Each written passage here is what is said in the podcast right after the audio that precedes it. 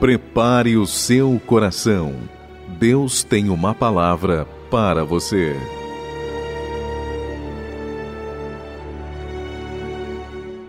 E nesta hora, nós queremos aqui nesse breve momento de reflexão deixar uma palavra para você sobre família.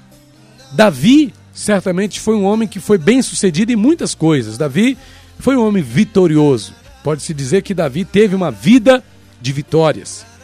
Mas quando a gente olha para alguns aspectos da vida de Davi, inclusive o aspecto familiar, nós vamos observando muitas falhas, muitos erros, colocações que Davi não fez e que acabaram é, é, trazendo grandes prejuízos, não só para Davi, como para toda a sua família. Nós vamos ver, por exemplo, acontecendo na casa de Davi até mesmo um incesto.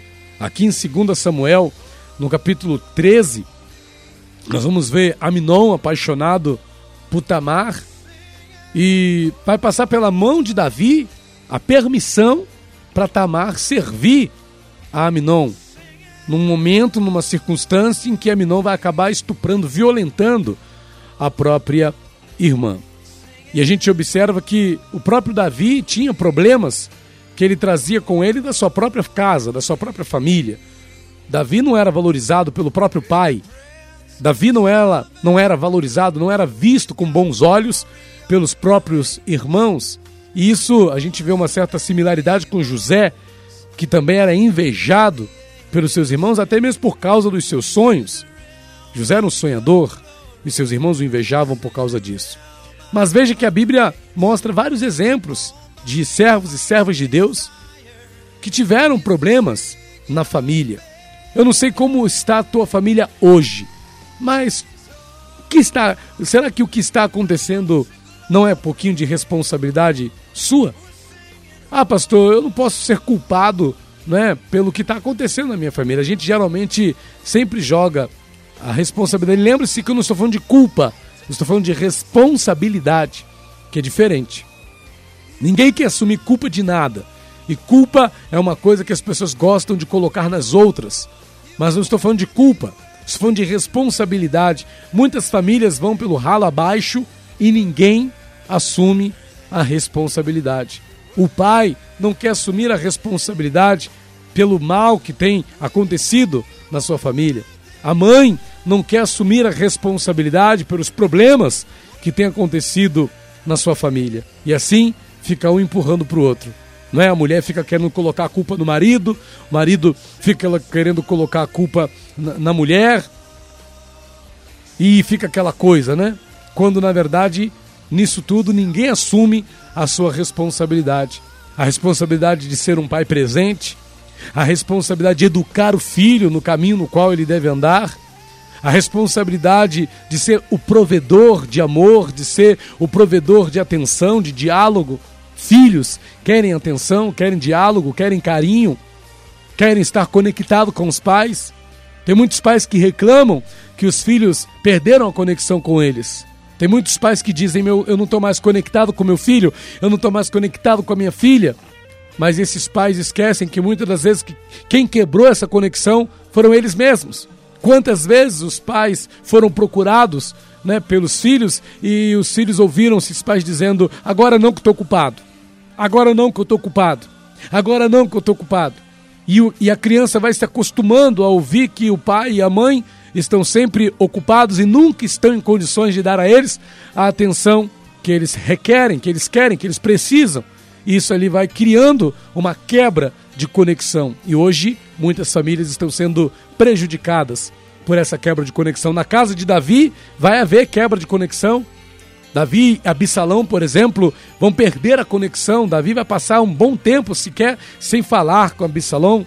Depois de um evento, né, que Absalão acabou matando Aminon, que havia estuprado a sua irmã Tamar, uma problemática terrível dentro da casa de Davi.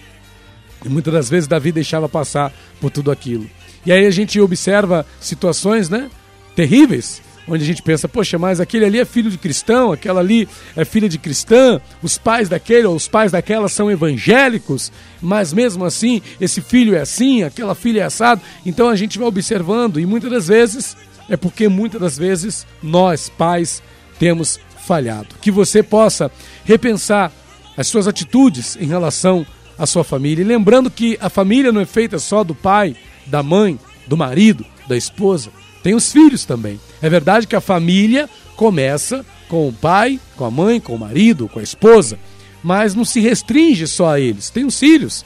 Os filhos também fazem parte da família e devem contribuir para o bem-estar da sua casa, para o bem-estar do seu lar. Que você repense as atitudes que você tem tomado em relação à sua família. Será que o que você tem feito, falado, será que a forma que você tem pensado, será que as suas atitudes estão contribuindo para o bem-estar da sua família? Para o bem-estar da vivência familiar? Será que você, sua esposa, você e seus filhos, não é, estão aí vivendo de uma forma adequada para que possam de fato experimentar da paz de Deus dentro do seu seio familiar? Repense as suas atitudes.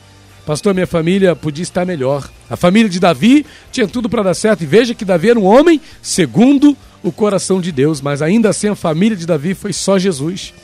A, família de Davi foi uma destruição. A família de Davi experimentou coisas terríveis, sofrimentos terríveis que não precisavam ter acontecido. E também por causa da irresponsabilidade de Davi. Que sejamos pais responsáveis. Oremos a Deus para que sejamos pais responsáveis. Filhos responsáveis. Pais que não venham perder a conexão com os seus filhos. Ah, pastor, hoje meu filho só quer saber do celular, do computador, da internet. Não consigo mais conversar com meu filho, não consigo mais conversar com a minha filha, mas e quando ele e ela te procuravam quando eram pequenos ainda, e você estava vendo televisão, vendo jogo, vendo novela, ou fazendo qualquer outra coisa, e não se dispôs a dar atenção para eles. Lembra daquilo? Hoje então você precisa de resgatar essa conexão com os teus filhos. E talvez não só conexão com o filho, mas talvez perdeu-se também a conexão com o marido, a conexão com a esposa. Que você possa, em nome de Jesus, se preocupar em resgatar conexões na tua família. Tome posse dessa palavra. Procure se adequar, procure acertar, procure rever seus conceitos, procure rever as suas atitudes em relação à sua família. Em nome de Jesus. Deus te abençoe. Pastor Rafael dos Santos.